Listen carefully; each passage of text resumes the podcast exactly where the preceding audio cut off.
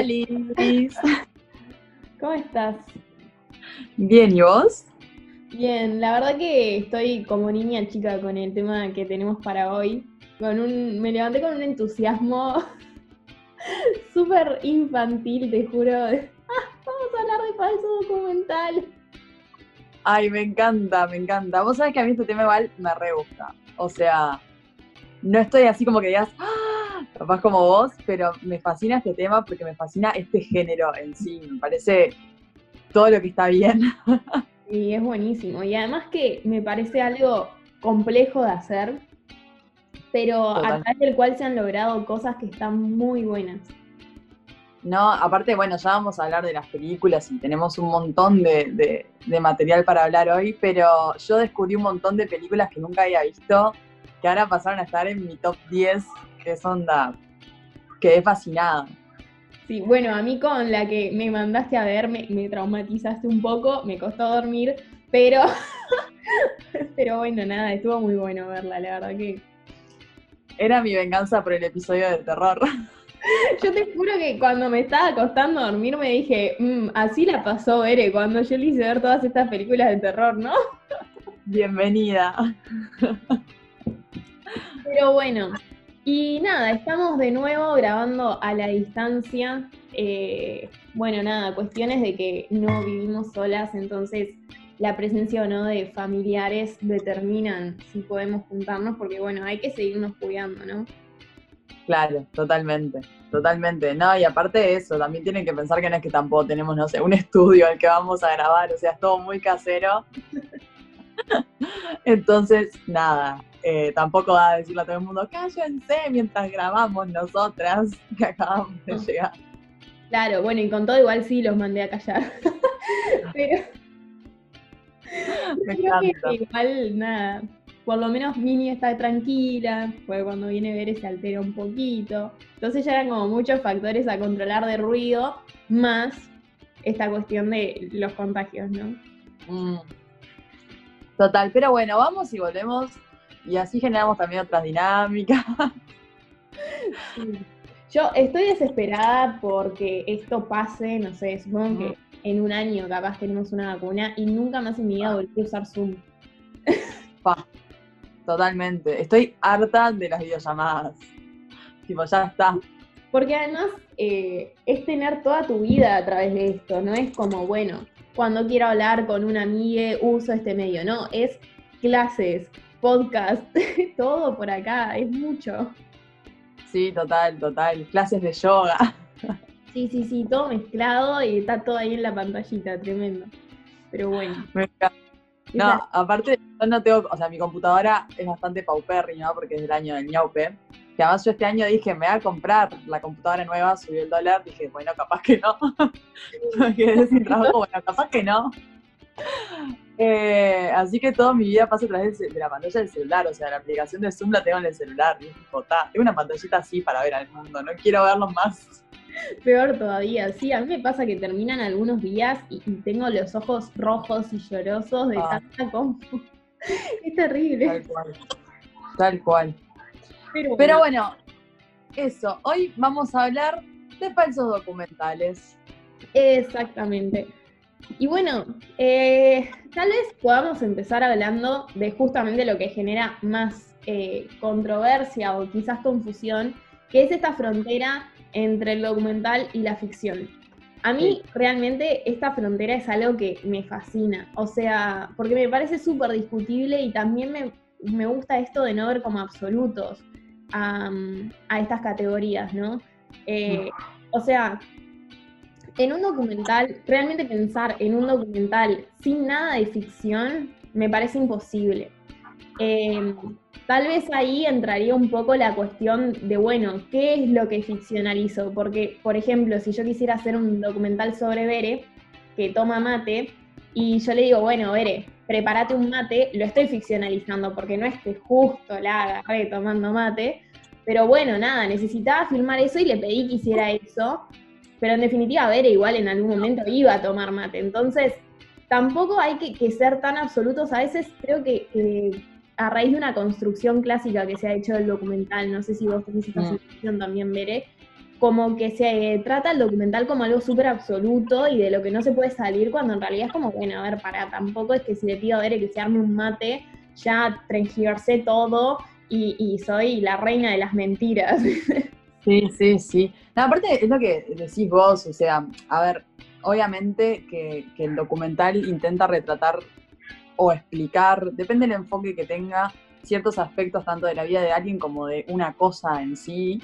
Eh, pero siempre hay ficción, o sea, vámonos a lo más obvio y lo más, eh, lo menos cinematográfico del universo, que son los documentales, por ejemplo, de animales. O sea, claramente, cuando están relatando que el león está haciendo esto, que está haciendo aquello, las imágenes son red de archivo, o sea, no son que en ese momento ese león estaba cazando no sé qué. O sea, incluso hay, o sea, hay eh, declaraciones que muestran que a veces en un plano de un mismo león en realidad son cuatro leones diferentes en cuatro momentos diferentes y te ponen un montaje para que sea el mismo. Entonces, no existe el documental sin la ficción para mí, o es muy difícil que lo exista. No, obvio, bueno, incluso creo que yo como que en algún momento estaba convencida de que, bueno, los más documentales eran los documentales sobre la naturaleza, ¿no? Como decir, bueno, ta, es sobre lo que menos se miente. Y después resulta que te venís a enterar de que para filmar, por ejemplo, estampidas, los locos asustan a los animales para poder filmarlo, porque claro, mira si vas a estar ahí, no sé, que tres meses con la cámara puesta a ver cuándo va a correr el puto animal, o sea, está, hay que hacer que no, aparte, imagínate que estás tres meses esperando eso y justo en el momento que pasa no se te quedaste sin batería en la cámara, ¿te querés pegar un ti? No, además que eso es la típica. Bueno, igual hubo eh, en épocas donde todavía se buscaba este realismo, o sea, a ver, vivimos en una época donde se ha aceptado que el realismo como tal no existe, ya hace bastantes décadas, eh, pero hubo un momento donde todavía se buscaba esto, entonces había fotógrafos o cineastas que, por ejemplo, lo que hacían era tirar la cámara y donde cayera sacaba la foto o filmaba. Entonces esa era como la mínima intervención humana porque ni siquiera decidían el encuadre, ¿no? y hay un montón de cosas que se hicieron de ese modo y está más allá de, que me río, me parece súper interesante porque era como, bueno, ¿cómo podemos reflejar la realidad tal cual es? Y bueno, tiene que ser todo al azar entonces. Claro. la cara. Sí, igual me parece tan tipo, ay, está, parate y filmalo, haz un encuadre lindo, tipo, dejate de hacerte el like, tiro la cámara a ver qué sale, la realidad nada va a ser real, porque además la cámara cayó en un punto y no cayó en otro, entonces tampoco es real eso. Claro, era como de última darle lugar a lo azaroso y decir, bueno, pa, cayó acá, pero yo no lo decidí, yo no manipulé. Yo no soy responsable de esto que está sucediendo. Tal cual.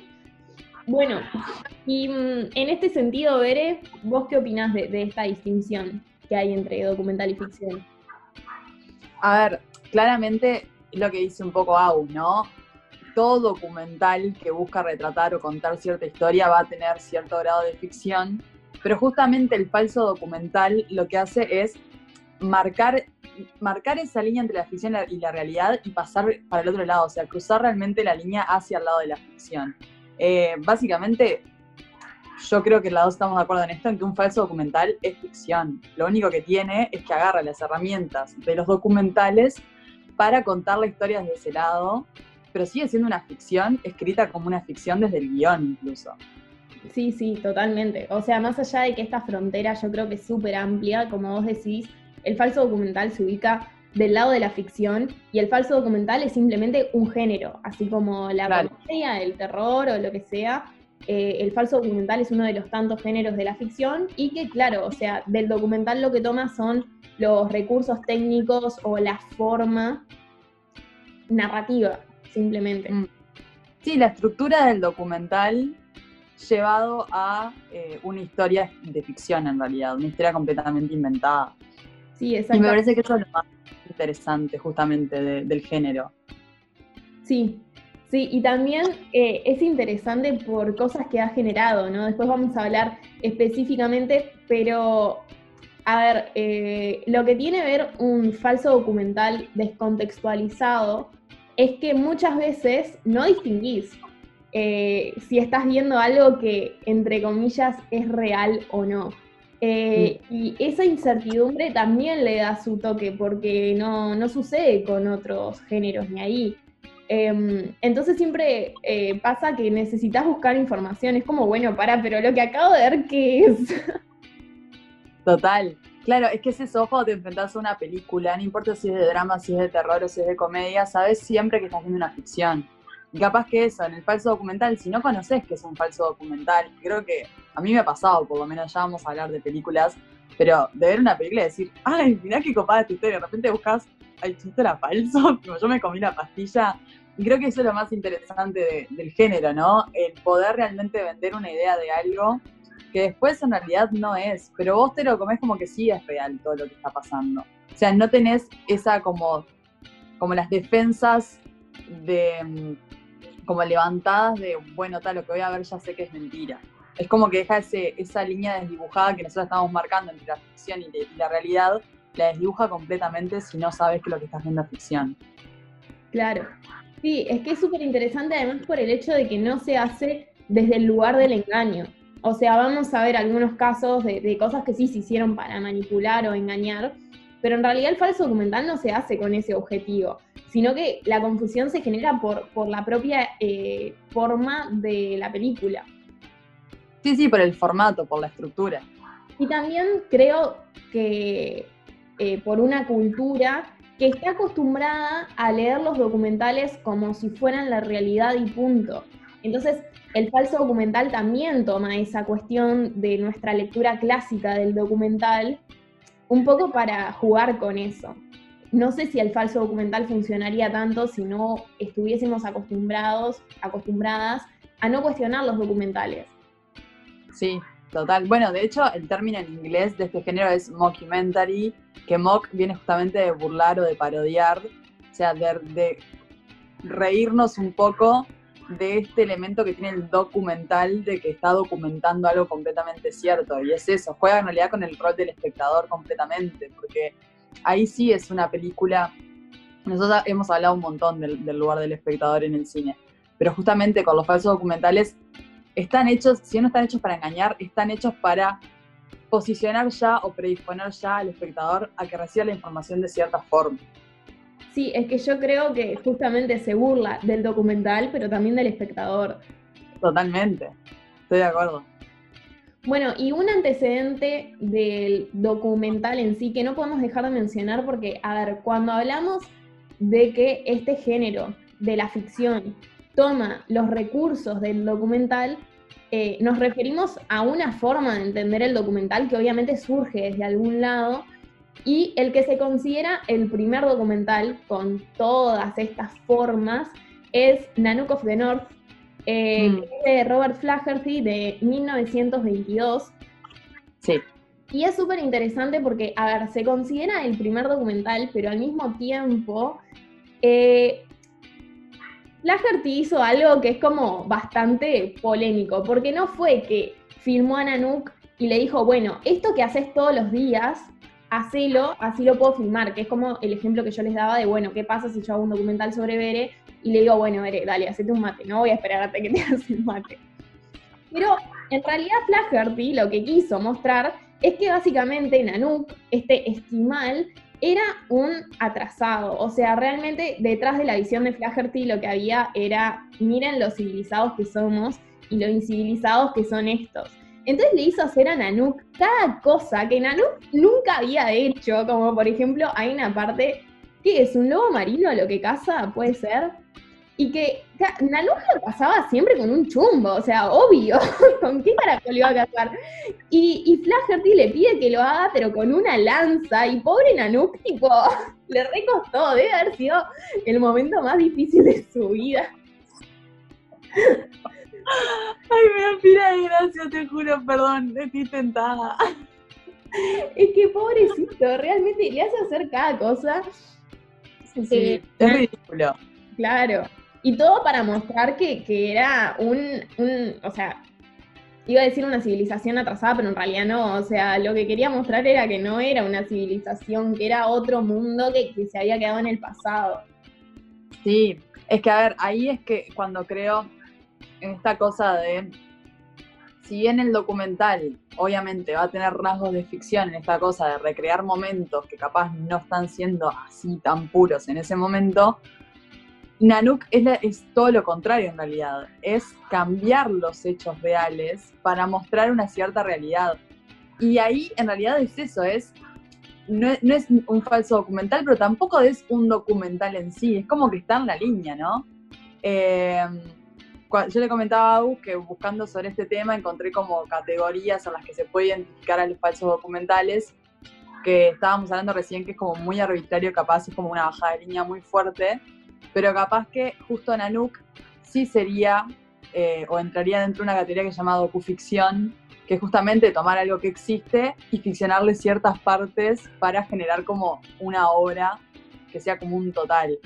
Este, que creo que es como el, ejemplo más claro. Sigue siendo un documental, sigue siendo algo real, pero hay partes que le voy a cambiar para que se adecuen a la visión que yo quiero contar, básicamente. Que, que sea el documental que yo quiero que sea. Claro, yo lo que le decía a Bere es que en realidad para mí eh, un docuficción no sería un falso documental. Sería un No, no, para nada. ¿No? Claro. Este, lo cual es muy polémico porque en realidad, eh, a ver, la promesa del documental de que vos vas a ver cosas que pasan no necesariamente tiene que ser tan estricta como esto de, ta, si Ver está tomando mates porque justo la agarré ahí. Está, obvio que no, o sea, ya aceptamos que no es así, así como aceptamos esto de que eh, el mismo león sean cuatro leones diferentes y bueno, está. Pero una cosa es eso y otra cosa es eh, prometerte, mostrarte algo sobre cómo vive un esquimal y hacerlo hacer cosas que él nunca había hecho antes. O sea, eso es engaño y en realidad ya incluso se va de, como el código ético del documental, ¿no? Sí, totalmente. Es que en eh, realidad es eso, no es ni un falso documental ni un documental, está como en el medio de todo, digamos. Claro, pasa que ahí como que eh, este código de ética de los documentaristas no es algo a lo que alguien que dirige un falso documental tenga que atenerse porque está haciendo ficción pero lo está haciendo de forma transparente pese a estar usando recursos del documental. El tema es cuando lo vendés como documental documental, ¿no? Claro. Y algo que me parece importante mencionar como dato, de que en realidad si bien Nanook se considera el, primer documental eh, como con todos los recursos que después van a marcar el cine documental, eh, en realidad me parece importante no olvidar que el cine nace como documental, o sea, lo que hacían los Lumière era documental. Eh, porque simplemente ponían la cámara en un lugar y dejaban que pasara lo que pase, como por ejemplo el famoso tren, o sea, la famosa llegada del tren. Y bueno, después la salida de la fábrica, por ejemplo, se, tuvo que rodar tres veces para que quedara como ellos querían, pero en definitiva la gente iba a salir de la fábrica igual, o sea, de pronto no de la misma forma, no a esa velocidad o lo que sea, pero tiene esta intención documental, ¿no?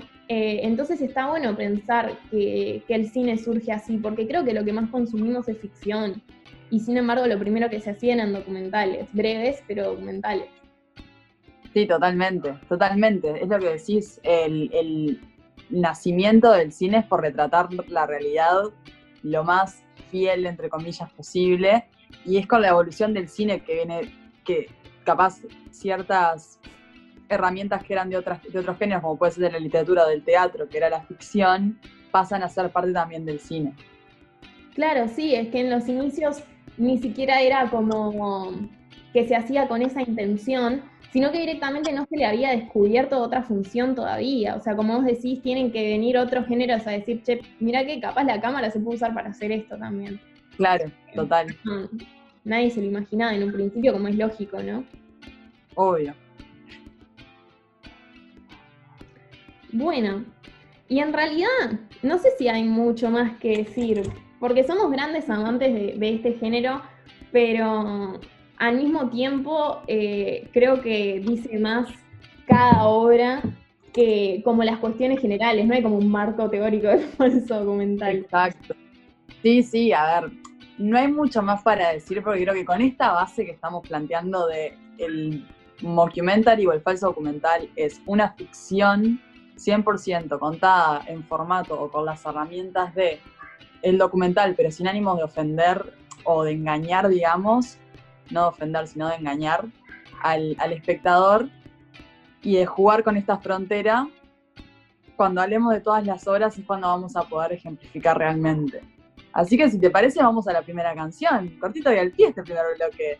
Bueno, me parece muy bien.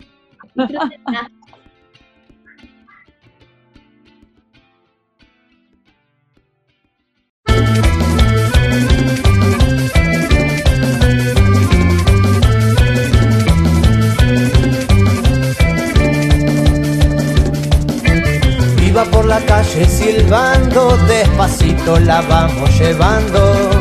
El amor es una cosa dolorosa, dijo y rompió la botella. Esta noche brindo sin ella y simulando una danza se la clavó en la panza y el dolor, gota a gota que salía de su boca, le iba diciendo al oído, tranquilo. El tipo estaba jodido, tenía tan grande el ombligo, el buraco no era sencillo, no cierra como bolsillo.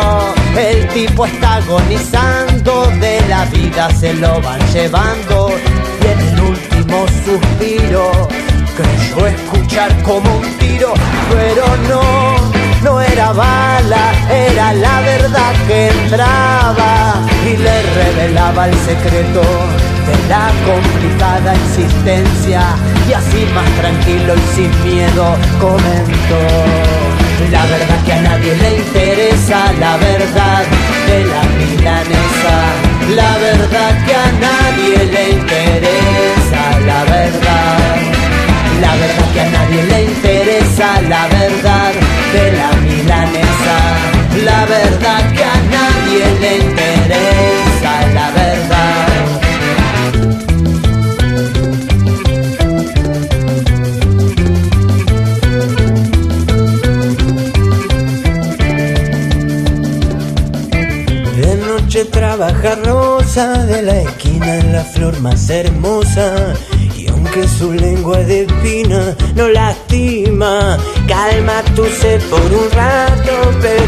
Se quita los zapatos, haciendo el amor en el suelo, te sabe llevar al cielo, pero guambia de la altura, la caída siempre es dura, y aunque salga bien parado, puede quedar lastimado. Rosa nunca se enamora de la aguja, no mira la hora. Pero una noche un cliente le hizo apretar los dientes, brotó una flor en su pecho, la vio en el espejo del techo. Mucho, poquito y nada, Rosa la deshojaba. ¿Quién te ha visto y quién te ve? Siempre y la primera vez. Y el amor que es un milagro, cuando no es correspondido, deja en el alma un vacío, comentó. La verdad que a nadie le interesa, la verdad de la milanesa. La verdad que a nadie le interesa, la verdad. La verdad que a nadie le interesa, la verdad de la milanesa. La verdad que a nadie le interesa, otra vez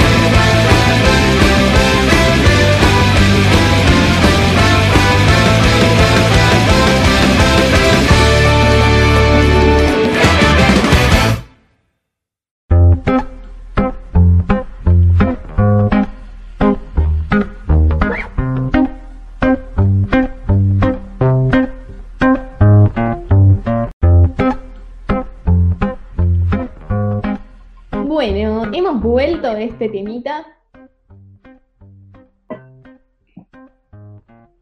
Ay, perdón, me taré. Yo estaba esperando que Bere dijera algo y fue como, tomar mate. Seguía Porque hablando pensé que ibas a seguir, pensé que ibas a seguir y me empezó a cebar mate, tipo, bueno, que hable. Ay, para esto calor yo. ¿A dónde mate? ¿Qué pasa? quedé tipo Susana en otra, tipo, ¿vivo?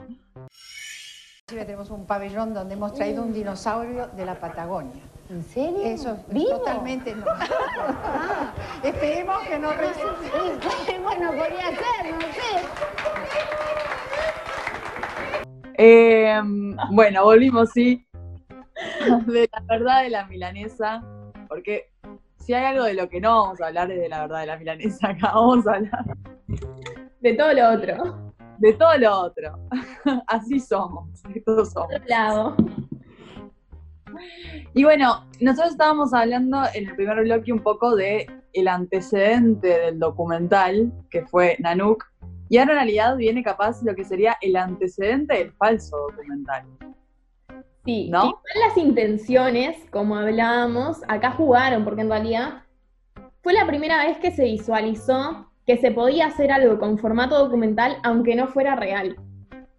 Pero Claro. en realidad se hizo con la intención de manipular, así que esta persona no pretendía hacer un falso documental. Se trata de The Truth of the North Pole de Frederick Cook.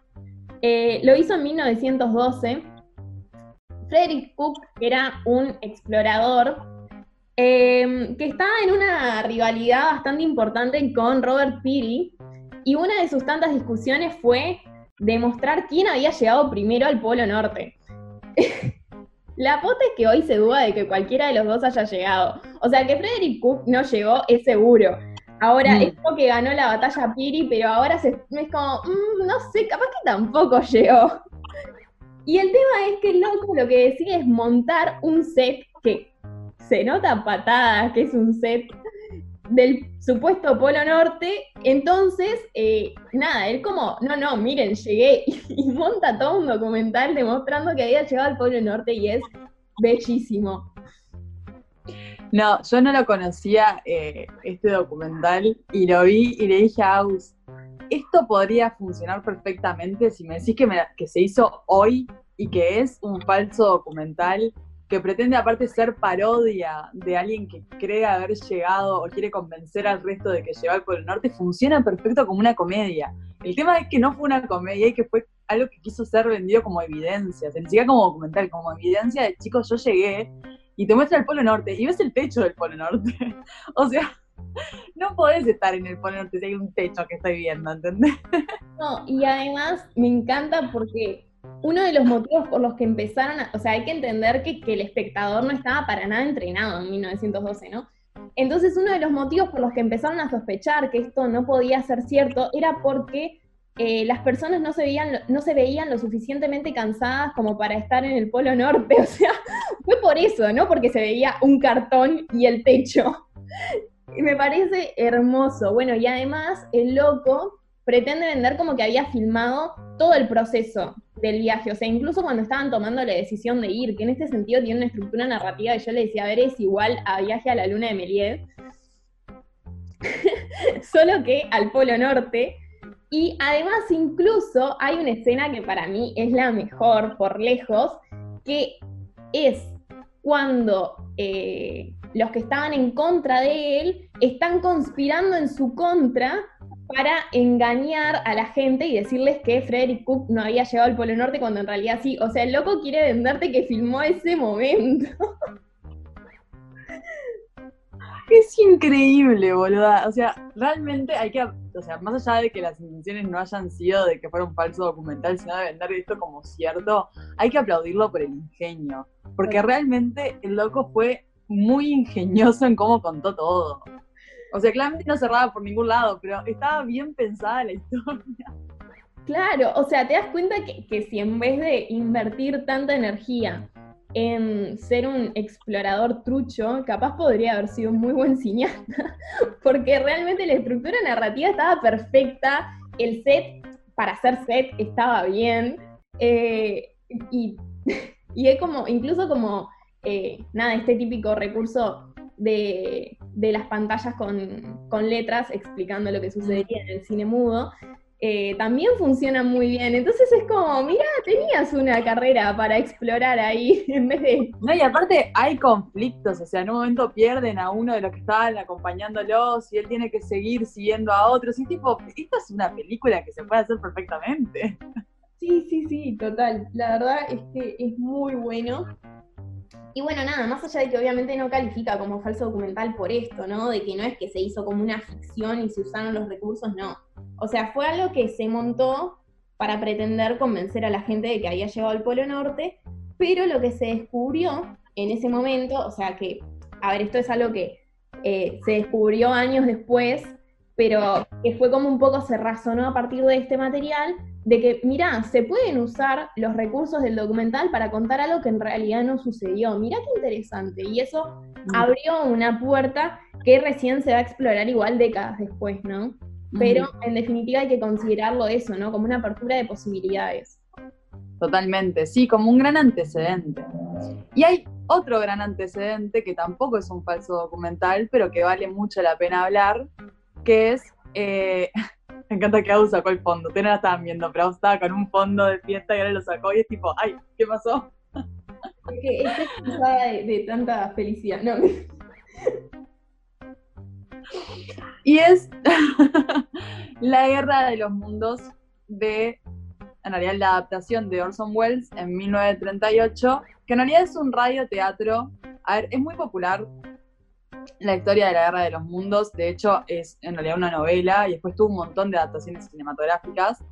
Pero lo que sucedió en 1938 fue que justamente Orson Welles eh, hace un radioteatro pretendiendo que es un noticiero y que están dando la noticia de que hay una invasión alienígena en Nueva York y Nueva Jersey. Eh, y claro, en realidad, volvemos a lo mismo, esto no es un falso documental, aparte de radioteatro, ellos mandaron un disclaimer al principio de la, de la transmisión diciendo, esto es falso, esto es una recreación de una novela, la, la, la. Pero la gente empezó a agarrar el programa empezado, digamos, con la noticia de que estaban llegando los aliens a Nueva York y la gente realmente se creyó esa noticia. Sí, sí.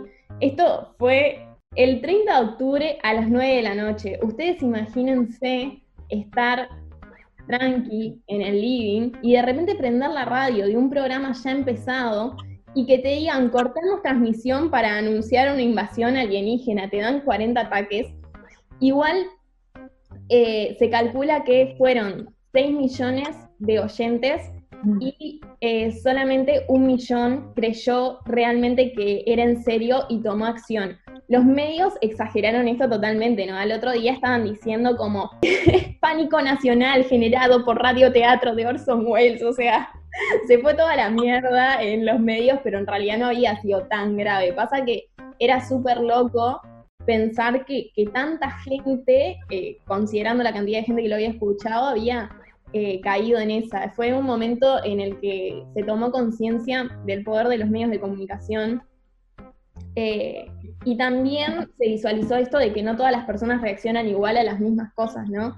Mm. Em, un poco capaz para contextualizar, porque está bueno entender que no es que eran idiotas los que se la creyeron.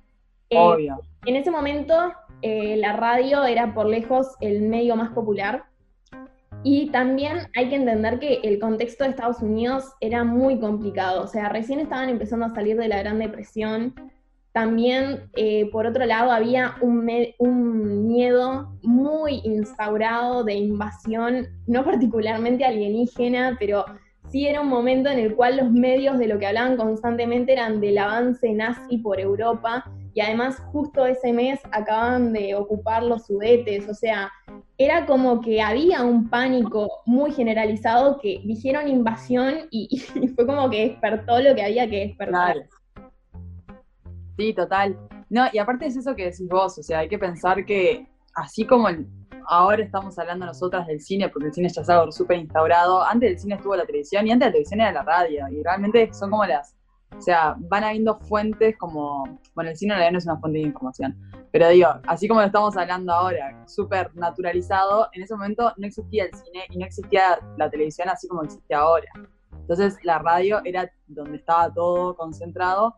Y aparte, así como lo que decís vos justamente la masificación de los medios en el tema de las repercusiones, a Orson Welles lo obligaron a pedir disculpas después por haber hecho su transmisión. A todo esto tenía nuestra edad Orson Welles cuando hizo esto. Tenía 23 añitos y eh, el hijo de puta había causado, según los medios, pánico nacional. Me encanta. O sea, yo quiero que mañana digan que Agustina causó pánico nacional.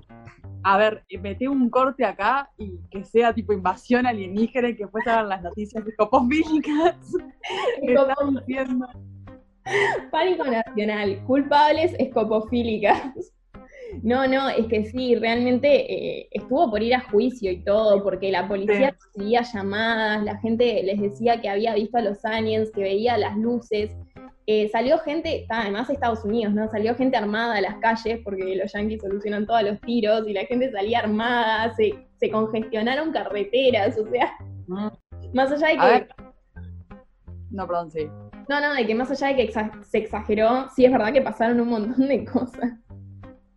Es que iba a decir, a ver, es una cosa que tuvo un montón de repercusión porque hay hasta un capítulo de Los Simpsons que parodia este, este, este hecho del, del, del- del- la repercusión que tuvo ese anuncio por, por radio. Entonces, sí, fue, fue realmente algo súper revolucionario, en realidad. Total. ¿Te parece escuchar el momento en el que se cortó la transmisión? Me parece increíble.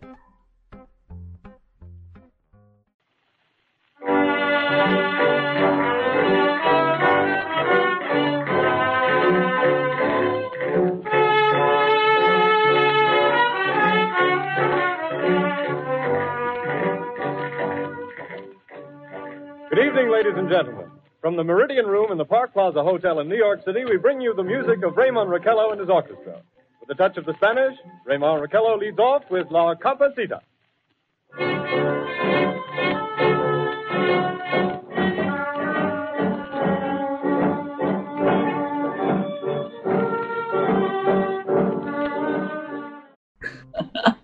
Es hermoso.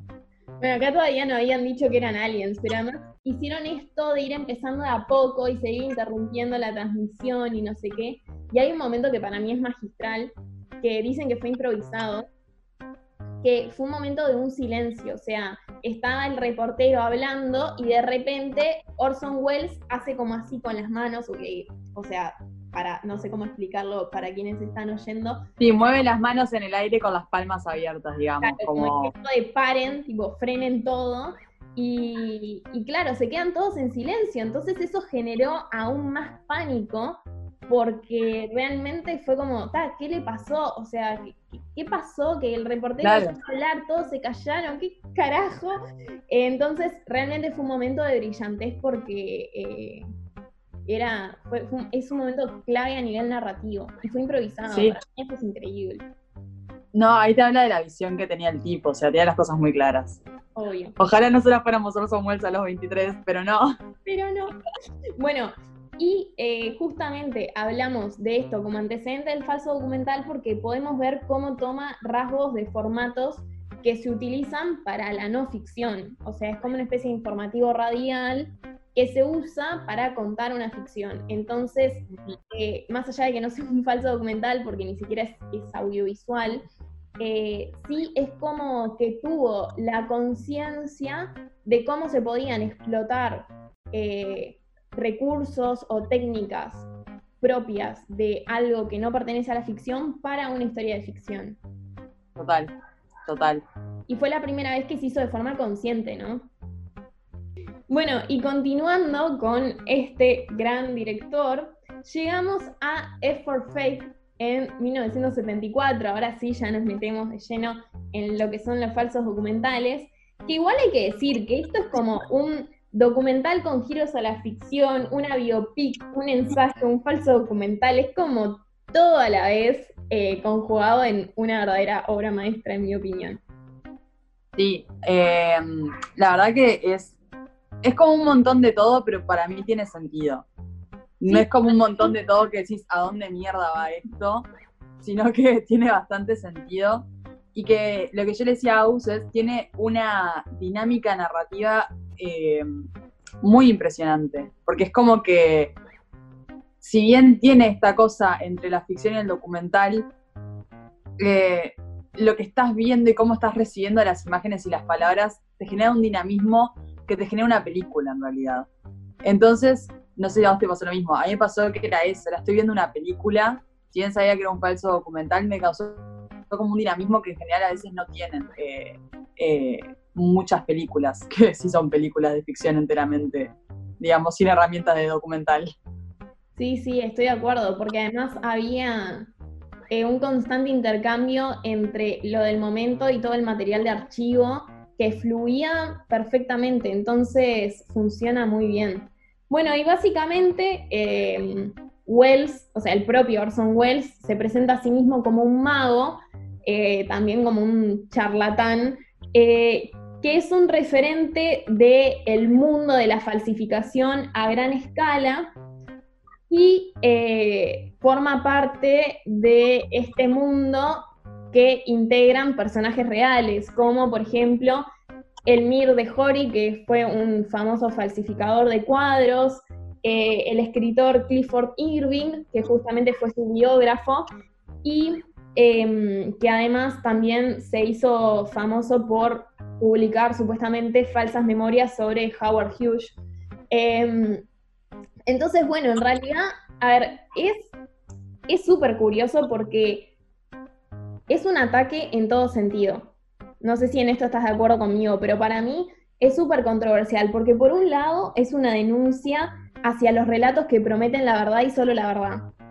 Y al mismo tiempo también es un gran ataque al mundo del arte porque se plantean cosas a lo largo del documental como por ejemplo si existirían los falsificadores y no existieran los expertos, que son los que supuestamente definen qué es, qué es copia y qué es original, y además te muestran cómo le erran todo el tiempo, es buenísimo. Entonces se mete con todo, se mete con el cine, se mete con la pintura, se mete incluso con su propia em, disciplina, o sea, se, va contra todo. Sí, no, aparte eh, lo que tiene es como... Es esta cosa para... Lo que yo sentía todo el tiempo era que Orson Welles lo tenía re clara o el su personaje y todo el mundo, o sea, todo el resto de los personajes eran estúpidos, básicamente. Es como una gran burla y él llevando la batuta y eso, se está riendo en la cara de todo el mundo, o sea, es como, fue la sensación que me dio en realidad, de su personaje, ¿no? Claro, que es inventado. Y por eso estaría dentro de lo que es el falso documental, ¿no? Porque si bien habla de personajes reales, su personaje en sí es un invento que sí, como vos decís, es como que él se coloca a su personaje ficticio en el lugar del capo mafioso de este mundo de falsificaciones. Es realmente muy bueno. Bueno, y tiene también un juego súper interesante con el propio relato, porque cuando empieza eh, la película, te promete que durante la próxima hora eh, no vas a ver más que la verdad. Ahora, ¿qué pasa? La película no dura una hora. Y en un momento, sin que te des cuenta, porque realmente es muy sutil, hace una transición hacia otro tema en el cual eh, empieza a relatar algo que supuestamente le pasó a Picasso. Y vos estás recolgada, porque claro, venís de toda la manija del otro, y de repente te empiezan a hablar de esto y no sé qué, y es como súper turbio. Y, y entonces después te dice, bueno, Vieron que yo les dije que durante una hora les iba a decir nada más que la verdad. Bueno, ya pasaron 17 minutos de esa hora y esto era todo mentira. y es buenísimo realmente porque es como juega contigo también como espectador. Como, ay, me creíste. Bueno, sí, pero viste que en realidad te dije una hora nada más. No, es que es increíble. O sea, y aparte es ese juego de que en realidad al principio te está, o sea, hay una voz que le está hablando al espectador, pero en realidad eh, lo que está pasando es entre otros, hay una interacción entre personajes, pero vos te estás hablando, entonces vos estás tipo, ¿me estás hablando a mí? ¿Le estás hablando a ellos? ¿De qué le estás hablando? Eh, y creo que es eso lo que hablábamos un poco al principio en el primer bloque, es jugar con el rol del espectador. O sea, en el falso documental, yo te voy a vender todo esto em, como real y vos, eh, o por lo menos con, con los con las herramientas de lo real y vos interpretalo o metete como puedas en realidad. Pero el que lleva la batuta ahí siempre va a ser como el director. Que capaz que en la ficción pura, sin herramientas de documental, es lo que decía antes, uno entra ya con las defensas de esto, yo ya sé que es mentira. Me puede llegar más o me puede llegar menos, pero yo ya sé que esto es mentira. Y acá juega mucho con eso. O sea, te va a parar como el director del falso documental donde tenga ganas de pararte, básicamente.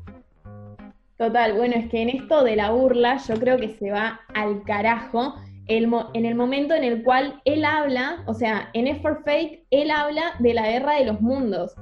Se burla de la gente que le creyó. Entonces te muestra escenas y te dice, a ver, si hubiese sido real, así se hubiera visto. Entonces te muestra unos, unos platillos voladores volando por Washington y realmente es patético. Entonces, o sea, se está burlando de la gente que le creyó hace un montón de años atrás. Es como, por eso te digo, va contra todo y no le importa Sí, sí. absolutamente nada. Total, es muy buena, la verdad es muy buena. A mí me gustó, me gustó.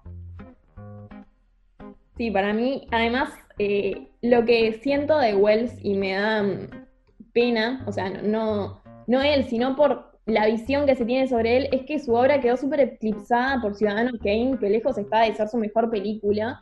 Eh, entonces, realmente hablar de otras cosas de él me encanta por esto, porque es como, pa, mirá las cosas que el tipo hacía y solo se habla de Ciudadano Kane, me da ganas de pegarle a alguien. Sí. No, aparte, igual no, no voy a empezar a hablar de Ciudadano Kane porque me voy a meter en problemas con los amantes del cine y el cine clásico y los estudiantes de cine. Está re Pero valorada. Está re sobrevalorada, boludo. Tenemos que haber hablado de eso en el capítulo de sobrevalorados. Y Ciudadano Nos Kane. pasó, tal cual. Bueno, nada. Se ve que Dios. todavía teníamos miedo de que la gente nos odiara mucho. Ahora ya no. Sí, yo creo que. Ahora ya está, el que nos sigue escuchando porque le gusta, si no. Ya abandonaron hace rato. Bueno, y después tenemos otra, otra obra para mencionar que se ha convertido en una de mis películas favoritas. No la conocía hasta que empecé a hacer este capítulo y aún me la propuso. Pero qué buena película, Agustina. Me encanta que hayas descubierto una nueva película favorita. Te juro que me hace muy feliz. Me encantó. Bueno, la película es eh, This is Spinal Top. Es una película de 1984 de eh, Rob Reiner. Este, y es básicamente un falso documental que sigue la historia eh, de una banda durante su gira por Estados Unidos. Eh, claramente la banda no existe, es todo falso. Este, y nada, tiene un guion que para mí es hilarante. O sea, lo que me reí viendo este documental, falso documental, no tiene nombre. O sea, aparte, claro, justamente es una banda británica, entonces toma mucho de, bandas británicas conocidas como los Rolling, como los Beatles. Bueno, hay un personaje que claramente es parodia Yoko Ono. Este, y es, es increíble. O sea, es una banda aparte que pegó un hit. Después cambiaron el nombre 30 veces, perdieron como a 30 bateristas, todos se murieron en circunstancias tipo ridículas. Eh, nunca la pegan, después los cancelan porque tienen una tapa de un disco re sexista. Es como, tipo, la banda, la banda de un hit que empieza en el declive, tipo, tratando de mantenerse a flote, es maravillosa, es maravillosa. Sí, es como las desgracias de todas las grandes bandas juntas, pero a la vez completamente parodiada, que es como, no sé, llega un momento que sentís, pa, esta banda era tan buena, porque la logran ridiculizar a un punto que, nada, e- es, increíble. Bueno, y esto que hablabas del guion, en realidad eh, eh, está muy jugada la, la improvisación en esto, o sea, eh, tanto Rob Reiner, que forma parte del propio documental, es quien acompaña a esta supuesta banda en una gira por Estados Unidos que hacen a raíz de su nuevo álbum que se llama Smell the Glove, es buenísimo. Y, bueno, en realidad eh, el guion eh, es verdad, es brillante, pero está creado por todos, o sea, es algo colectivo porque juega mucho a la improvisación. Bueno, y realmente se las recomendamos. Es una película que quedó en el puesto 48, según la revista Empire, de las que son las 500 mejores películas de todos los tiempos, según ellos. Así que nada, Sí. Súper recomendada. Bueno, y sabes que No. si llegaste a investigar, este grupo, que obviamente era falso, después de esta película eh, tuvo tanto éxito que sacaron un disco en serio, los hijos de puta. E hicieron una gira en serio, aparte, después. O sea, es hermoso, es hermoso, no, no, no. Y, nada, y es lo que decís vos, el rejunte de todas las bandas que funcionaron mal, o sea, todos los integrantes que se mueren, tipo, todos los cambios de nombre, las novias que separan todo, y después onda que se empiezan a ir y se empiezan a pelear entre ellos, y después terminan quedando dos de los miembros originales. O sea, es muy bueno, es hilarante, o sea, yo creo que hacía mucho que no me reía tanto con, con una película, o sea, me, tenta- me tenté de risa viéndola. Sí, sí, totalmente, ¿no? Es que realmente incluso el personaje que, que hace de la novia de uno de ellos, el momento en el que te das cuenta que están parodiando a Yoko Ono, no, es como que a partir de ahí ya no podés parar de reírte más, porque es increíble. No, está muy buena, o sea, no, es muy buena. Aparte ella es toda tipo profesora de yoga, que no sé qué, toda así, y decís, ahí está, esto es hermoso. No, no, no, a mí me mató las, no, no quiero quemar ningún chiste, pero las historias de los bateristas me mataron. Ay, no, pero dale, a mí me encantan. Nada, bueno, al principio de eso empiezan como entrevistando a la banda y empiezan a decir, bueno, y, y ¿quién era su primer baterista? Este, que además tienen nombres que vos decís, ahí está, qué horrible, tipo los apodos son horribles. ¿Y qué pasó? No, eh, se murió, bueno, hubo un accidente raro ahí, que medio confuso, de jardinería, después el otro no, y el otro se murió porque le explotó una garrafa, y el otro, y así empiezan tipo, todos se murieron como en episodios confusos, tipo Sí, sí, sí. ridículos. Uno me acuerdo que era, sí, se murió ahogado en su vómito, y otro le dice, no, no, pero no era su vómito, era de otro. y, ta- y además siempre el baterista, era como el que iban reciclando, porque siempre se moría el baterista. Es hermoso, es hermoso. Bueno, Bueno, y continuando con- ¿Qué, perdón? no iba a decir lo mismo que vos. No, yo en realidad iba a decir, continuando con, con esto de que evidentemente si hay algo que logra el falso documental es generar comedia, o sea, sirve muy bien conjugado con este género, elegimos hablar de Borat, cuyo nombre completo es Borat, Lecciones Culturales de Estados Unidos para beneficio de la gloriosa nación de Kazajistán. Y es una película de Larry Charles del 2006, que Bere vio para esta instancia también. Contame qué te pareció. Qué polémico, boluda, qué polémico. O sea, de esta película no salimos. Este tipo es nuestro punto de caída. No, a ver, es una película. A ver. Claramente, es un falso documental. Este personaje, Borat, que es el personaje principal de, de- la película, yo no sabía, pero era un personaje de, de la TV británica que ya existía, que es un personaje de comedia ficticio, que siempre está como en, nada, está en Kazajistán, que es el país de donde es, y haciendo diferentes cosas. Y esta película es justamente él yendo a descubrir Estados Unidos. Es. No, no tengo palabras como para describir, o sea, no sé cómo encasillar. Es todo lo que está mal y todo lo que está bien. O sea, es una película súper, eh, obviamente, súper políticamente incorrecta y al mismo tiempo es súper. No me sale otra palabra que no sea atrevida, porque es como. Se mete con todos y con todos. Y así como hablábamos de Orson Welles yendo contra todos, bueno, esto es lo mismo, pero redoblando la apuesta por mil. Se mete con los judíos, con la cultura afro, con todo el mundo. No, es como todos los prejuicios que están mal juntos y volcados en una sola película. Porque claro, eh, ¿qué pasa? A Borat le ordena el Ministerio de Información ir a Estados Unidos. Y ya empieza mal, porque se- le ordenan ir a Estados Unidos a investigar cómo pueden solucionar sus problemas económicos, sociales y judíos. ya dice eso a los cuatro minutos, o sea, imagínense una hora y media después todo lo que pueden llegar a decir. Y, y bueno, ¿qué pasa? Él llega a Estados Unidos con este otro acompañante que nunca sabemos qué dice, ¿viste? Es muy gracioso. No. Porque, ¿Qué pasa? Cuando hablan en, en árabe, en realidad no hablan en árabe, es, es un balbuceo inventado que obviamente no traducen, entonces el personaje que lo acompaña nunca sabes qué carajo dice porque solo habla en árabe inventado, entonces nunca te enterás de qué pasa. Y lo único que entendés es este inglés mal hablado de Borat. Y bueno, No, aparte está además el inglés mal hablado de Borat. O sea, es tan gracioso. Realmente no lo entendés. O sea, lo, lo- lo tenés que ver con subtítulos porque no entendés lo que dice. Es como que le pone la mano con el acento, es buenísimo. Bueno, No, es increíble. el actor este es Sacha Baron Cohen, que es, Mm. eh, dato, es el que le hace la voz al rey Julián en Madagascar. Sí, Qué buenísima esa voz. Bueno, imagínense eso, pero con un acento árabe malísimo. y aparte el aspecto que tiene, con tipo, la, tiene una bandita en el pelo, el pelo largo, o sea, es, es- es ridículo ya de ver. Y bueno, a todo esto, él va a Estados Unidos y termina viendo un capítulo de Baywatch y se termina enamorando de Pamela Anderson. Entonces la película cambia a que él pasa a buscar tipo a Pamela Anderson por Estados Unidos porque se enamora de ella.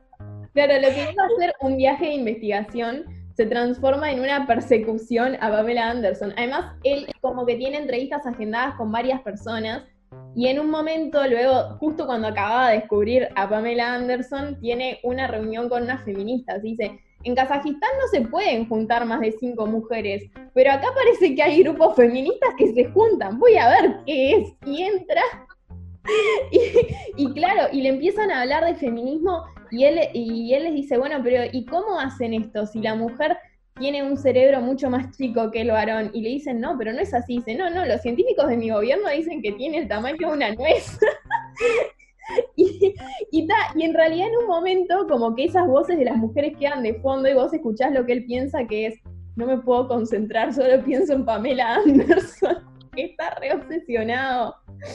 No, bueno, y al final convence a su compañero, que lo convence en este árabe mal hablado, así que nos perdemos qué le dice exactamente, eh, de ir en búsqueda de Pamela Anderson hacia California. Entonces, Sí. los ves durante todo este viaje en el que se van encontrando con personajes diferentes a los cuales aplican todos los prejuicios que puede existir en este planeta. O sea, la parte que van a la casa de los judíos es terrible. O sea, o sea, realmente está muy mal el chiste, perdónenme, pero en un momento ellos están re asustados porque no sabían que eran judíos y claro, ellos les enseñaron que los judíos eran todo lo que está mal. Incluso ellos creen que el atentado del 11 de septiembre fueron judíos porque en Kazajistán le enseñaron esto. Entonces están re asustados de noche porque se están quedando en la casa de los judíos porque no tenían dónde quedarse, están con las linternitas todo y en un momento entran dos cucarachas por abajo de la puerta y ellos creen que se transformaron, tipo que son ellos mutados y se van corriendo de la casa.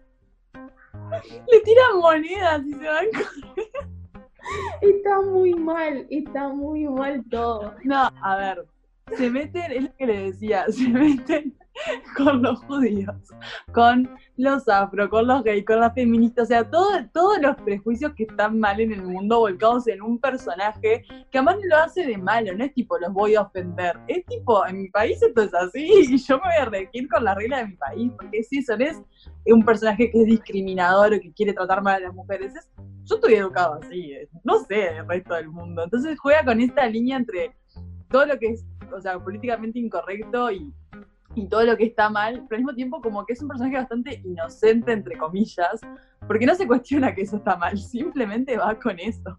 Nada, es desopilante, para mí fue una película, o sea, desopilante también. Entonces, es, terrible. Es que no puedes parar de reírte y a la vez es como, ay, ¿de qué me estoy riendo? ¿Por qué?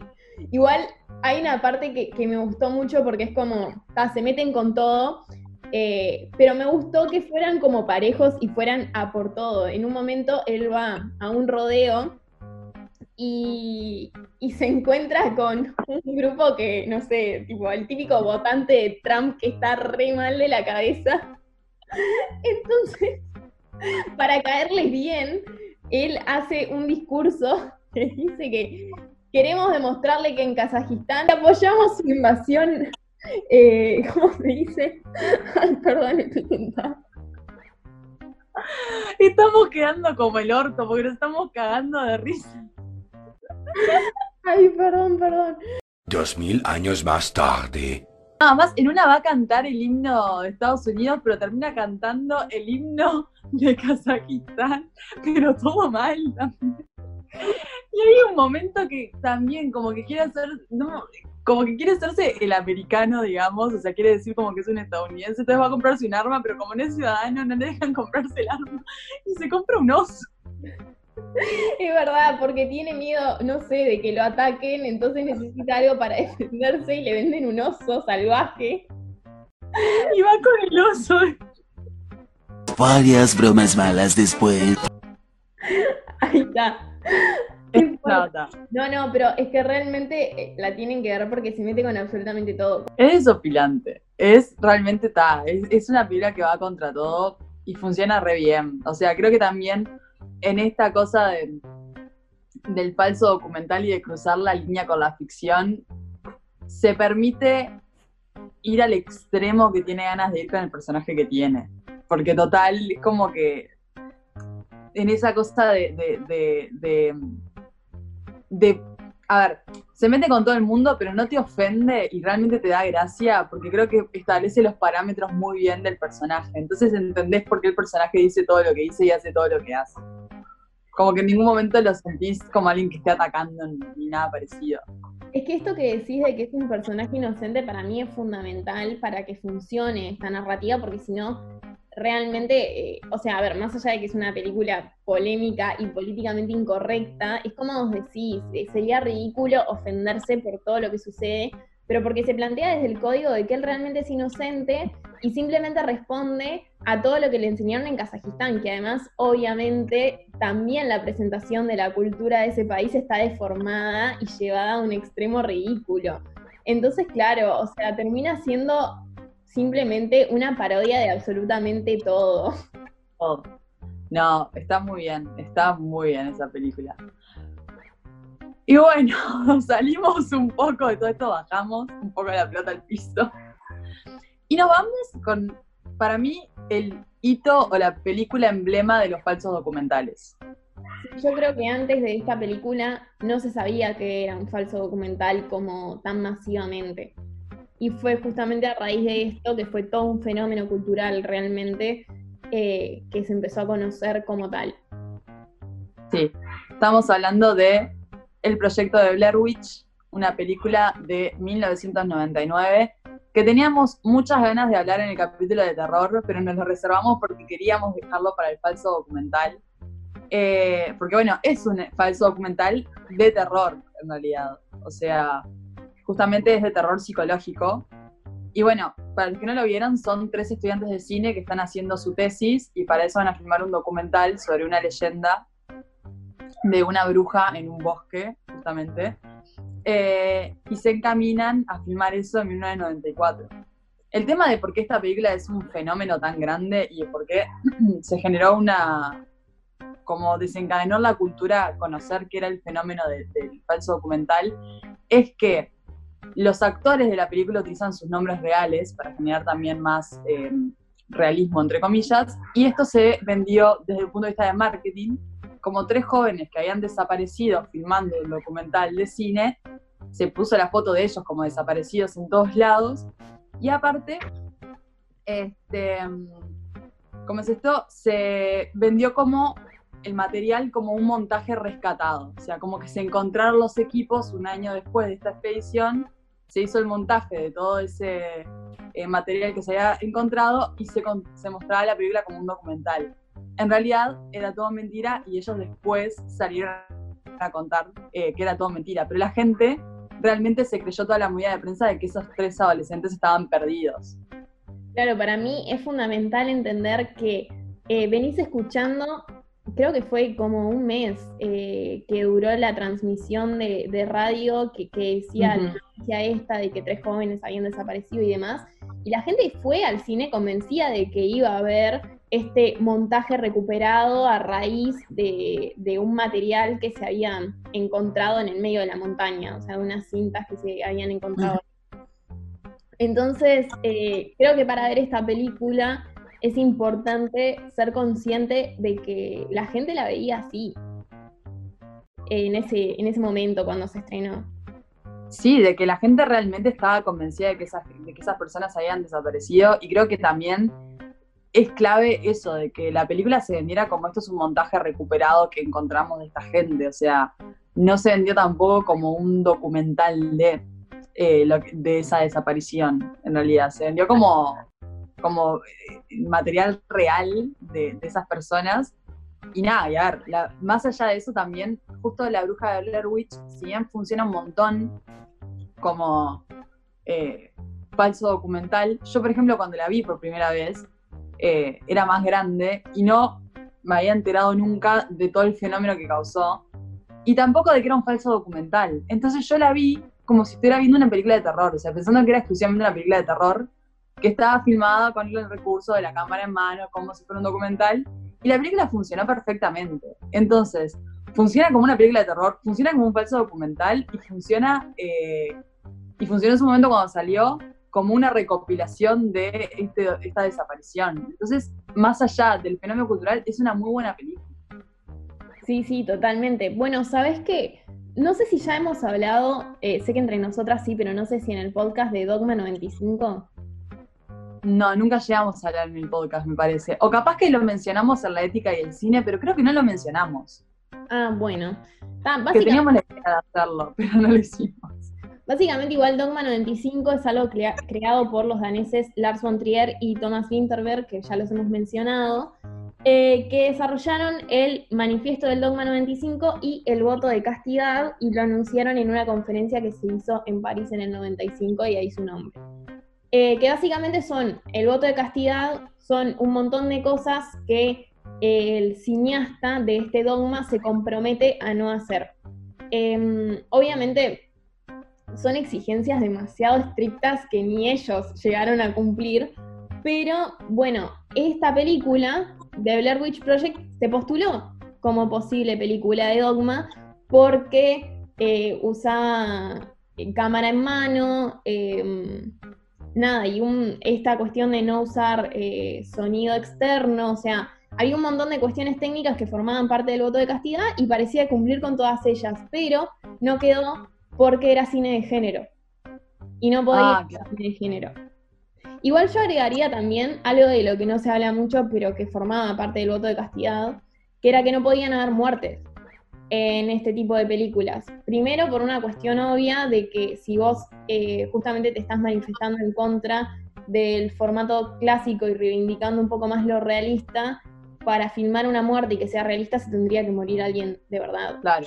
Entonces, por eso no filmaban muertes, pero también por una cuestión narrativa de que es como la solución fácil. O sea, generalmente cuando en una película se muere alguien es como, "Ta, no sé cómo cerrar esto, lo mato. Entonces también estaban en contra de eso y de ahí esa cuestión. Entonces estaba, por estas mínimas cosas, The Blair Witch Project no entró, pero estuvo muy cerca. Eh, y creo que eso también habla de un, un cierto tipo de cine y que también explica por qué se llevó a que hoy por hoy forme parte de un cine de culto, creo yo. Sí, totalmente. No, y aparte es esta cosa de, justamente, bueno, el, el dogma plantea un montón de reglas que eso, que, era- que si lo leen, busquen la- tipo los mandamientos, digamos, los 10 mandamientos, pero del dogma de 95, y son imposibles. Uno también era que no estuvieran intervenidas las luces, como que no podían haber tipo iluminación artificial y eh, que tuvieran distintos colores o tonalidades o demás. Pero que también cumple con todas esas cosas del Witch Project porque al querer ser vendido como algo que pasó de verdad y que realmente fue captado por personas con una cámara de video, no podías poner cosas que no pudiera filmar cualquier persona con una cámara de video. O sea, no podías poner un gran plano, no sé qué. Y creo que también forma parte de un cine de culto porque después muchas películas de terror utilizaron el recurso de la persona que está filmando con su camarita en la mano lo que va pasando. O sea, actividad paranormal, no sé, un montón de películas después utilizan este mismo recurso.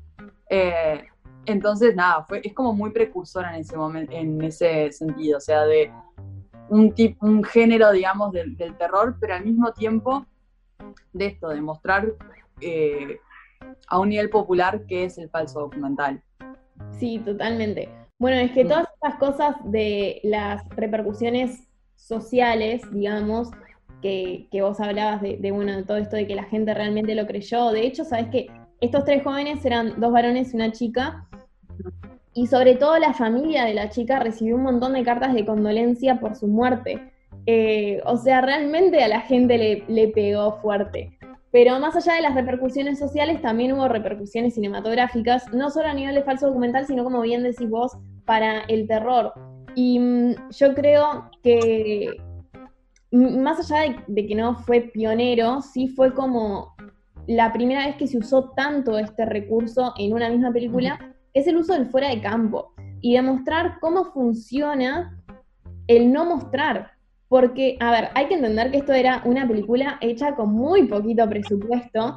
A los pibes los mandaron eh, a estas colinas y les dijeron, bueno, hoy eh, la cosa tiene que ir por este lado, mañana por tal otro, y más o menos les iban dando directivas y ellos lo iban haciendo.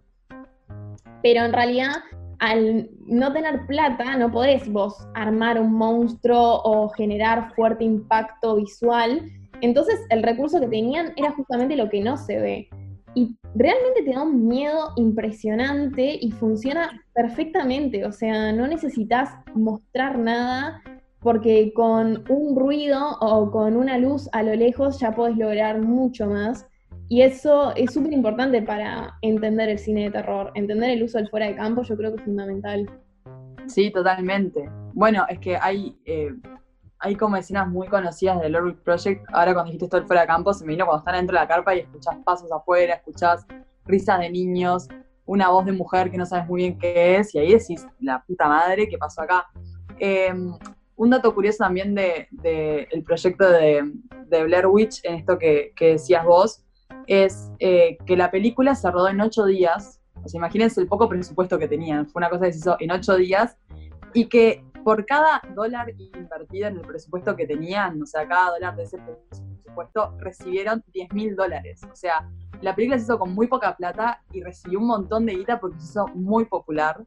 O sea, imagínate eso, cada dólar vale ahora 10 mil dólares de esa inversión inicial.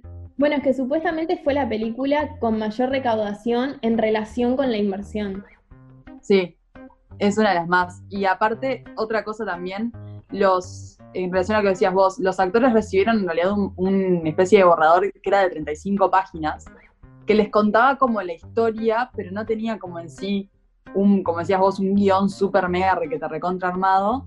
Y aparte, eh, eh, Daniel Mirik y Eduardo Sánchez, que eran los directores de la película, a los actores de noche los asustaban eh, y les movían la carpa y esas cosas también para lograr asustarlos a ellos y que se creyeran un poco el personaje, que esto lo hablamos también en los límites del cine. Eh, porque nada, en esta cosa de tener que jugar con el fuera de campo necesitaba también que ellos, eh, al no tener algo para pasarles un sonido o para hacerles un ambiente, eh, ellos mismos los asustaban para que pudieran como meterse en el personaje a la noche cuando dormían en el bosque, básicamente. Claro, sí.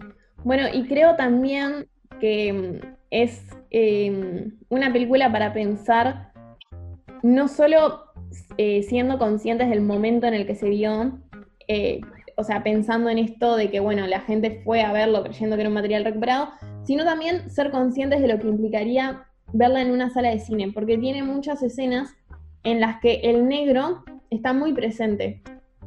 Eh, creo que la más famosa es cuando la chica se filma de ella misma llorando y mm. todo lo que tiene alrededor es negro, o sea, es oscuridad total. Y verla en una sala de cine, eh, hay que imaginarse que está todo negro, entonces de cierta forma es como que los límites de la pantalla no se distinguen y encima le está hablando a la cámara, o sea, le está hablando al espectador. Entonces, yo creo que de cierta forma vos pasás a formar parte de ese fuera de campo y eso aumenta los nervios respecto a qué hay afuera, o sea, qué es lo que no estoy viendo. Eh, entonces, funciona muy bien ese recurso, sobre todo en una sala de cine, creo yo. Sí, totalmente, totalmente, estoy re de acuerdo. Y bueno, ta, nada, también eh, volvemos un poco a, a me parece, a, lo mismo de, de, esta cosa del falso documental. O sea, apenas sale la película al tiempo, se confiesa en realidad que esto era falso y que en realidad era toda una movida de prensa. Pero ahí también te habla eh, de lo importante que es un poco cómo vendés la película, ¿no? Si querés vender que esto realmente pasó, la estrategia de marketing fue esencial para que la película funcionara. Si la película hubiera sido lanzada simplemente como un falso documental, y probablemente no hubiera tenido el impacto que tuvo gracias a la movida de marketing que tuvo antes, de hacer creer que la gente había desaparecido de verdad. Eh, y volvemos a lo mismo, no estaban queriendo engañar a la gente, simplemente utilizaron una, una forma de vender la película que complementó el resultado final de una forma muy grande, pero después en realidad se confesó abiertamente que era falso, o sea, que nada de lo que estaba viendo en realidad era cierto y que eran actores pagos los que habían hecho la película. Sí, fue una forma publicitaria muy creativa y que además también se hizo con bajo presupuesto, o sea, no es que tenían bajo presupuesto para la película, pero porque se gastaron todo en marketing, no, o sea, gastaron en un anuncio de radio y ta, y en un par de folletos ahí con las fotos de ellos tres y listo. Sí, totalmente. Y bueno, si te parece, me parece que. mm, Si te parece, me parece. Señora, un manejo del idioma español tiene. Eh, creo que también, gracias a The Blair Witch Project, lo que decíamos, no es que es una película súper mega precursora en todo, pero sí me parece que le da lugar un poco a existir a la película que vamos a nombrar ahora, porque para mí eh, esta película no, no tiene, no tiene nada que ver en sí con la, la bruja de Blair Witch, pero para mí utiliza un montón de los recursos que plantea la bruja de Blair Witch. Estoy de acuerdo. Bueno, y es O justamente... sea, la bruja de Blair Witch caminó para que esa película pudiera correr. Sí, obvio. ¡Uh! Bueno, estamos hablando de película de terror y se me cayó el celular. O sea, Mira, ¿qué quiere que me dé un ataque? nada. Si me muero después de este episodio, ya saben. Está Débora Logan ahí rondando. Ay, no me digas eso, boluda. Bueno, que justamente vamos a hablar de The Checking of Deborah Logan, que es el falso documental que yo no había visto y que después de verlo no sabía cómo me iba a dormir. Es de Anne Roitel del 2014. eh, y sí, tal cual como dice Bere, usa mm, muchos recursos en el sentido de que, a ver, si vos vas a hacer un falso documental de terror, yo creo que es inevitable eh, la referencia de Blair Witch Project en un montón de cosas, incluso aunque la historia sea totalmente diferente. Pero igual algo que me interesaba mucho que contaras era eh, historia al verla, porque Bere la miró creyendo que era un documental en serio y casi muere. Yo voy a contar eh, mi anécdota con esta película. Yo estaba en la casa de unos amigos eh, y estaba muy fumada. y vimos esta película creyendo que era un documental. O sea, nosotros estábamos convencidos de que era un documental. O por lo menos yo estaba muy convencida de que era un documental. Eh, ¿Qué pasa? The Taking of Deborah Logan es una película que sigue la historia en realidad de una señora mayor que tiene Alzheimer. Y vos te vas enterando en la película que la hija de ella accede a que este equipo de cineastas, digamos, eh, hagan este documental porque necesitan el dinero.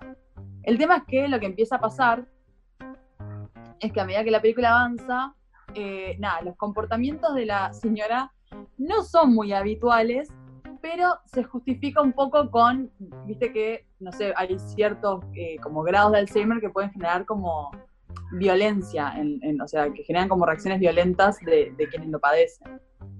Entonces, nada, al principio cuando ustedes ven la película tiene como el formato re de documental, hasta te muestran eh, montajes de, bueno, de cómo funcionan las células, las neuronas, cuando una persona tiene Alzheimer, no sé qué, es como muy científico. Entonces yo lo estaba mirando tipo, ay, qué interesante esto que estamos viendo. mirá qué viaje el Alzheimer, mirá qué feo, mirá qué angustiante. La historia empieza a avanzar, la señora empieza a tener como comportamientos bastante extraños. Y claro, yo estaba tipo, eh, ¿qué está pasando? ¿Qué está pasando? ¿Qué está pasando? Y claro, la historia empieza a avanzar de una forma que se hace una historia súper paranormal, porque después hay todo una, como una leyenda de trasfondo, eh, de bueno, un espíritu que posee a esta mujer, que la, la, la, la, la. Las imágenes son re fuertes, porque realmente es, es como todo muy fuerte, pero sí en el formato documental en el que empezó. Entonces, yo estaba tipo en shock. y cuando termina la película quedamos tipo, creo que éramos 6, 7 todos tipo en shock y cuando googleamos es tipo, ay chicos, es un, es un mockumentary, es un falso documental. Y fue tipo, ay qué bueno, porque si fuera cierto, es un montón. Eh, pero nada, ¿vos cómo te sentiste viendo la película, Aus? A ver, yo tuve la enorme ventaja de que sabía que era un falso documental porque justamente me lo habías propuesto para este episodio. Pero creo que funciona muy bien la transición entre esta investigación documental sobre la enfermedad hacia esta situación paranormal, eh, porque se va dando de forma muy gradual y por señales bastante sutiles.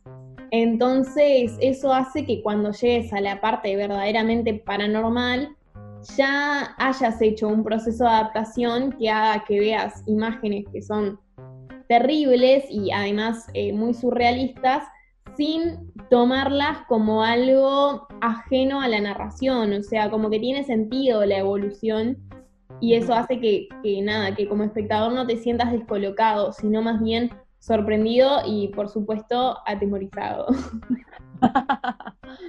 pero, pero bueno, creo que eso, que, mm, a ver, eso, si es un falso documental, estoy re de acuerdo con el tema de la transición, pero me parece que en ese sentido, eso, yo creo que no es que esta película no podría haber existido sin el proyecto de Blair Witch, pero me parece que también eh, se logró hacer como se hizo porque también supieron como eh, la fórmula que había que seguir, entre comillas. O sea... es que vos podés tener una historia sobre una mujer que creían que tenía Alzheimer y resulta que encima del Alzheimer estaba poseída y por eso eh, tenía muchos más síntomas de los normales. Y podés contar esa historia desde un montón de formatos, desde un montón de recursos. Em, y la decisión de hacerlo desde el formato documental, como un falso documental, viene de un origen. Em, y justamente eh, The Blair Witch Project lo que muestra es que ese formato funciona perfectamente para el terror. Entonces, sí. hay incluso partes, eh, sobre todo cuando, sobre el final, cuando persiguen a Deborah Logan, que remite muchísimo a justamente la escena final de Blair Witch, que es cuando parece que encuentran a la bruja. Y mm, tiene un montón de, bueno, obviamente todo en plano secuencia, un montón de pasajes a través de pasillos que se van quedando sin luz y de repente se prende y hay algo y se apaga y no hay nada y es como esta sensación de inestabilidad y de no entender qué carajo está pasando, eh, que eso remite un montón, creo yo. Sí, totalmente, totalmente. Bueno, y yo creo que con esto podemos ir cerrando el segundo bloque con un tema que tenía que estar sí o sí en nuestro episodio. Les venimos a regalar un temazo de Spinal Tap.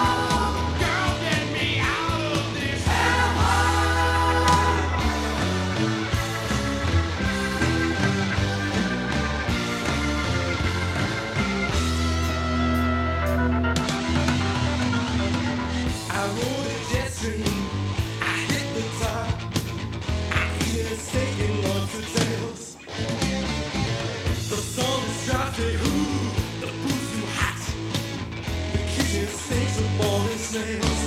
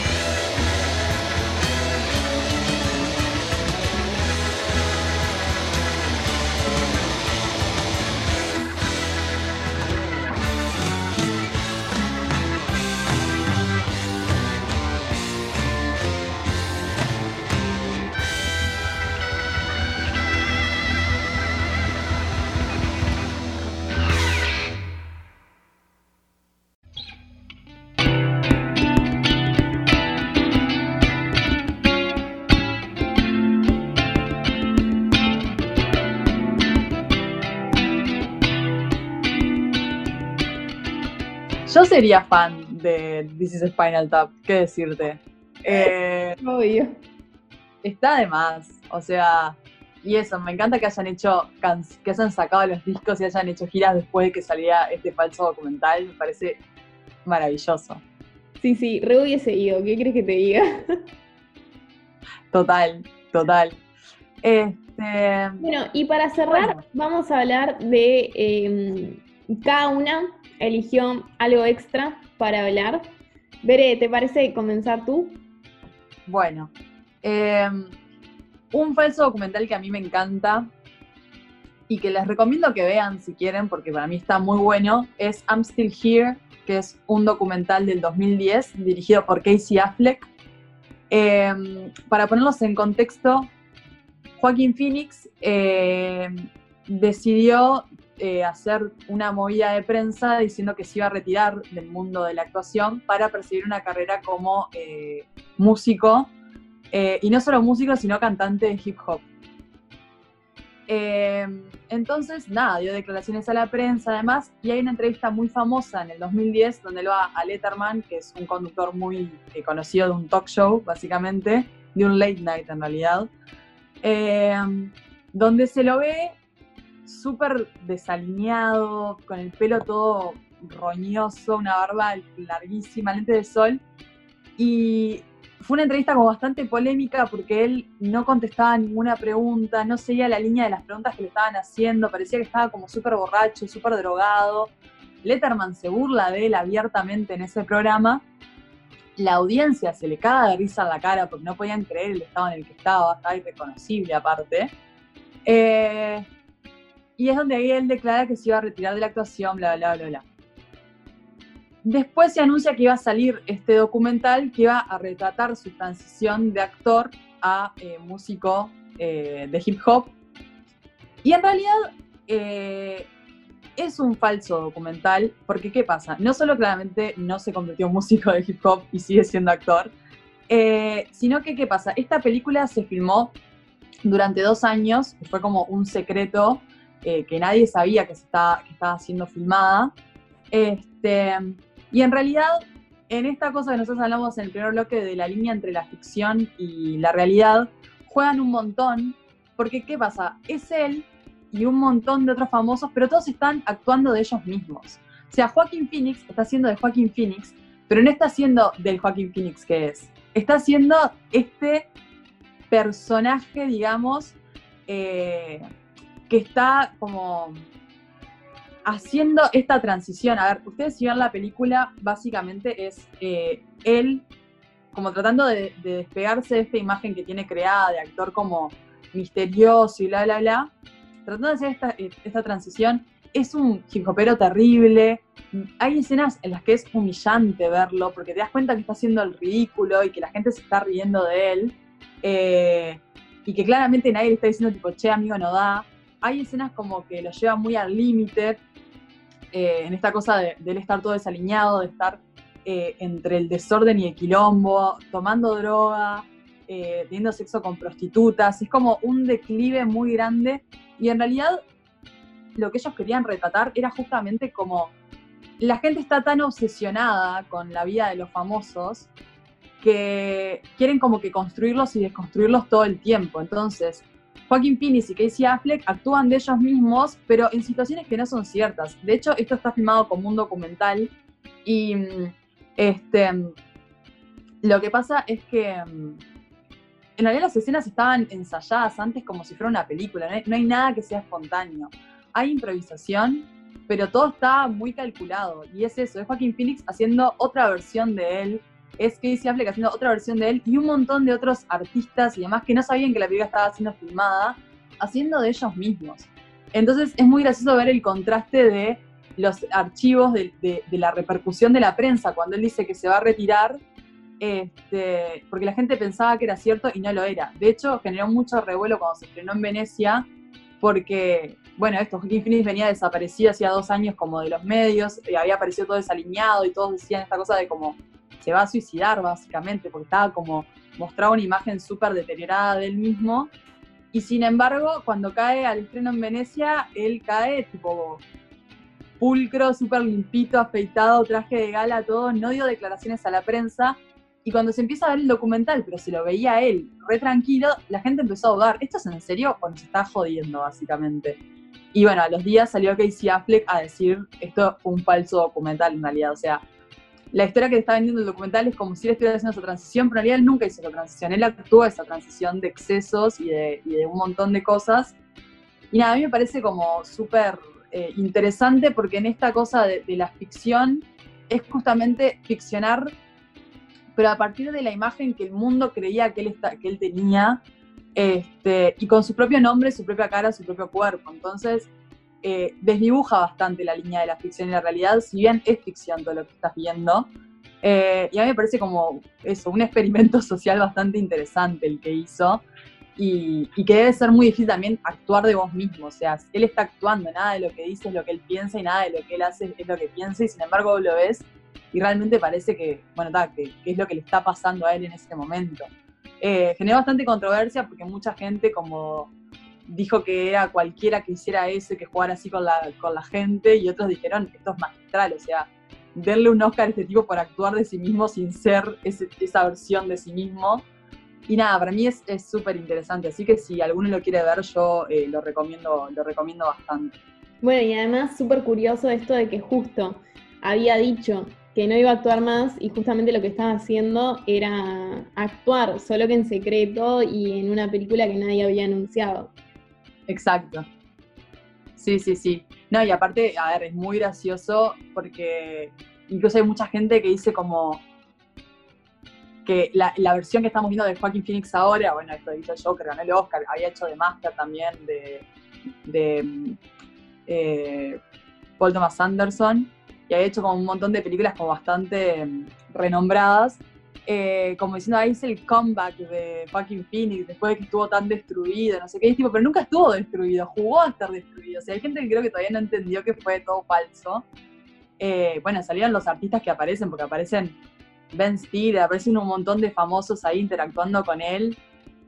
Eh, a decir que nunca se habían imaginado que estaban siendo filmados. Letterman salió a decir que en la entrevista de él, él sabía que estaban grabando ese falso documental, cuando en realidad Casey Affleck y Phoenix nunca le dijeron eso. Eh, entonces, nada, es como, me parece que está bueno porque ridiculiza bastante a toda la cultura hollywoodense y a la obsesión que tenemos nosotros también con la cultura hollywoodense y con lo que creamos de la imagen de los artistas. Y me parece que eso está muy, muy bueno. Sí, y esto de estar dispuestos y dispuestas a creer cualquier cosa con tal de que sea eh, una intromisión a la vida ajena, ¿no? Totalmente, totalmente. Bueno, y el material que elegí yo para contarles, eh, bueno, realmente con esto voy a hacer una crueldad gigantesca porque les súper recomiendo algo que no se encuentra en ningún lado. Eh, es una soreteada masiva lo que estoy haciendo.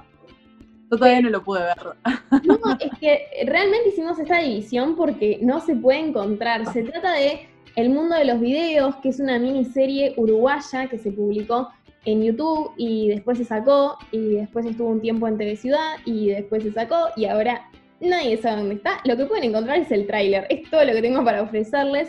Pero tengo la esperanza de que algún día vuelva a estar en algún lado, que quizás no sé si es que será que está circulando por algún festival y viste que a veces cuando hacen esas cosas te exigen sacarla de, de, como del medio público, entonces capaz en un tiempo la vuelven a subir a YouTube. No sé, yo todavía tengo esa esperanza para que la pueda ver más gente porque realmente me parece excelente. Eh, es eh, Matías Gans y Rodrigo Lapado, le hicieron en 2017, consta de apenas cinco episodios. Eh, bueno, cuenta con la actuación de Néstor Usini, que me encanta, o sea, no hay forma de que yo no me ría con él haciendo cualquier personaje. Realmente me parece muy bueno. Eh, y bueno, básicamente es la historia de un videoclub, que es el último videoclub del barrio, contextualicemos en plena decadencia de los videoclubes, o sea, era ya de los últimos que quedaban y ya no sabían cómo remarla. Entonces lo que documenta es tanto la vida de cada uno, que está el dueño, que es Willy, y después están Héctor y Jaime, Jaime que es Néstor Busini, eh, que son los empleados, y, y, bueno, te muestra cómo vive cada uno, que además es terrible, o sea, hay uno de ellos que hasta vive en, una, en un lugar que era una peluquería, y el tipo vive ahí y lava los platos donde se lava el pelo, ¿viste? O sea, la decadencia total, porque claro, imagínate, si tu sueldo viene de un videoclub en decadencia, anda a remarla con eso. Bueno, y Willy, que es el dueño, eh, está básicamente dispuesto a todo, porque está desesperado. Y empiezan con cosas eh, que se mueven al menos eh, dentro de lo esperable, que es por ejemplo empezar a um, alquilar porno y ese tipo de cosas, pero después ya empiezan a haber cuestiones mafiosas, como que ya no sabe dónde sacar plata y se mete en algo re turbio, em, que contratan también en un momento a un gurí para que les haga redes sociales y se las maneje y no sé qué, pero el chiquilín anda en cualquiera y en realidad eh, los convence de armar una fiesta para atraer clientes, y en realidad es una fiesta que él quiere hacer por él, o sea, nada que ver, y lo recontra droga a Willy, tipo Willy toma droga sin saber que está tomando droga, o sea, es tremendo todo lo que pasa, todo esto Jaime se enamora de una clienta, hay también una cuestión ahí amorosa con Héctor que no les quiero quemar mucho, pero está buenísimo que se haya decidido eh, filmarlo como si fuera un documental, porque no solamente son ellos tres hablando de lo que está sucediendo con el negocio, sino que además las conversaciones entre ellos están como filmadas a escondidas, como para que no vean la cámara y ellos diciendo cosas re polémicas o, de pronto eh, diciéndole algo a la cámara intencionalmente y después la cámara escondida los agarra diciendo lo contrario, ¿viste? Entonces eh, es como que el, falso documental súper funciona porque es una forma, eh, creo, no solo que funciona para la comedia como vimos, sino que además también te permite captar esta doble cara de los personajes de una forma súper interesante, que es como qué le mostramos a la cámara y qué decimos después. O también incluso hay momentos en los que le hablan a la cámara medio como en actitud de confesionario, ¿no? Como que están re quemados con otro y ah, está todo bien, pero después a la cámara dicen cualquier cosa, sí, porque este no sé qué. Re Modern Family, eso. Ay, me encanta, me encanta. Entonces es, realmente es muy buena y además eh, logran una narración que a ver, es sencilla y todo, pero tiene un montón de etapas y lo logran concretar en cinco episodios, que creo que eso también está bueno, como la no necesidad de estirarlo hasta el infinito, sino en cinco episodios contar la historia y que esté buenísima. Así que nada, ojalá puedan verla en algún momento. Si llegamos a entrarnos a alguna plataforma, lo publicamos enseguida en las redes. Eh, pero bueno, todo lo demás que mencionamos igual si lo pueden ir viendo. Capaz hasta que terminan de ver lo otro, pueden ir esperando esto. Bueno, de hecho, si alguien tiene, capaz que alguien que nos está escuchando tiene descargado eh, esta serie o sabe algún lugar donde esté, pasen, pasen el dato porque nosotros, yo, o sea, Agus me viene hablando de esta serie desde que la conozco más o menos. Y no lo puedo, no, no tengo cómo verla. Es como, pero quiero verla. pero, pero bueno, nada, me parece que es eh, súper súper interesante este género, creo que lo dije ya siete veces, pero me parece eh, los, límites que tiene y las herramientas que tenés para contar tantas cosas es, es maravilloso. Y además también vemos eso, si bien es un género por sí mismo, funciona muy bien para la comedia funciona muy bien para el terror. O sea, o sea, dentro de los géneros del cine incluso se puede nutrir de muchos otros, no solo del documental. Eh, entonces, para mí está, está buenísimo. Sí, sí, esa capacidad de eh, agarrar distintos tonos y funcionar es, buenísima, realmente. Total. Bueno, y concluyendo por el día de hoy, les decimos que nos vemos el próximo domingo. Nos pueden seguir donde veré. En arroba escopofílicas por Twitter y por Instagram. ¿Y dónde nos pueden escuchar, Aus? Nos pueden escuchar por YouTube y Spotify. De hecho, si se suscriben, les agradecemos muchísimo. Y eh, hay un nuevo episodio, como saben, todos los domingos. Chao. Adiós.